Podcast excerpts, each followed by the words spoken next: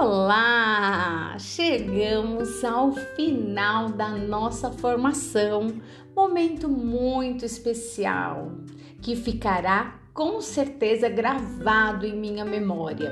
Nós passamos durante todo esse semestre por muitos conhecimentos, Falamos sobre como nosso cérebro cresce, se desenvolve, aprende, sente. Conversamos sobre a BNCC e o currículo paulista e toda a fundamentação da neurociência cognitiva para que a gente possa entender a importância das metodologias ativas que mobilizam, além do conhecimento, condições afetivas e emocionais finalizamos o nosso entendimento a partir da informação das atividades psicomotoras e como elas são fundamentais no processo de alfabetização, tanto para o engajamento quanto para a avaliação dos nossos alunos.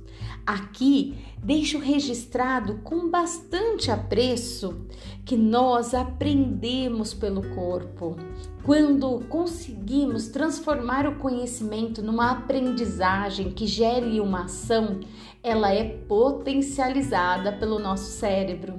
Afinal, sabemos que temos uma tríade para respeitar em todo esse processo da aprendizagem, que começa onde? Na atenção depois, através do treino, da repetição, mas dessa repetição articulada, que é feita de vários locais, aí sim guardamos essa aprendizagem na memória. E que tudo isso depende de dois fatores: da motivação do nosso aluno para viabilizar com que esse processo aconteça e do sono para que tudo isso seja guardado na memória. E o mais importante, do mesmo jeito que pensamos nessa estrutura com o nosso aluno, também precisamos pensar que essa estrutura funciona conosco e manter um nível de aprendizagem ao longo de toda a nossa vida é, de fato, saúde mental.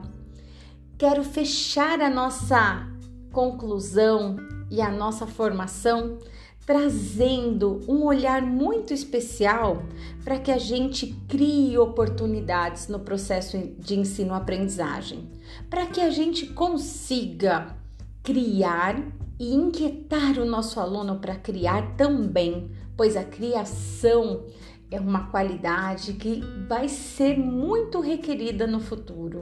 Já é hoje em dia e ela só vai ser ampliada e que a gente consiga enxergar nas atividades do dia a dia, lá no chão da sala de aula, alternativas de aprendizagem significativa, que a gente consiga ter a sensibilidade pedagógica necessária para aproveitar aquilo que já está acontecendo, fazer com que o nosso aluno consiga relacionar o conteúdo que é mobilizado dentro da escola com a vida, com o seu dia a dia, com a sua rotina. Fico por aqui, deixo o meu agradecimento especial a todos vocês pela oportunidade de compor com esse coletivo maravilhoso de professores essa história, que com certeza ficará guardada dentro de mim e que me trouxe muitos frutos. Professores queridos, obrigada pela partilha, obrigada por tudo e deixo o meu beijão!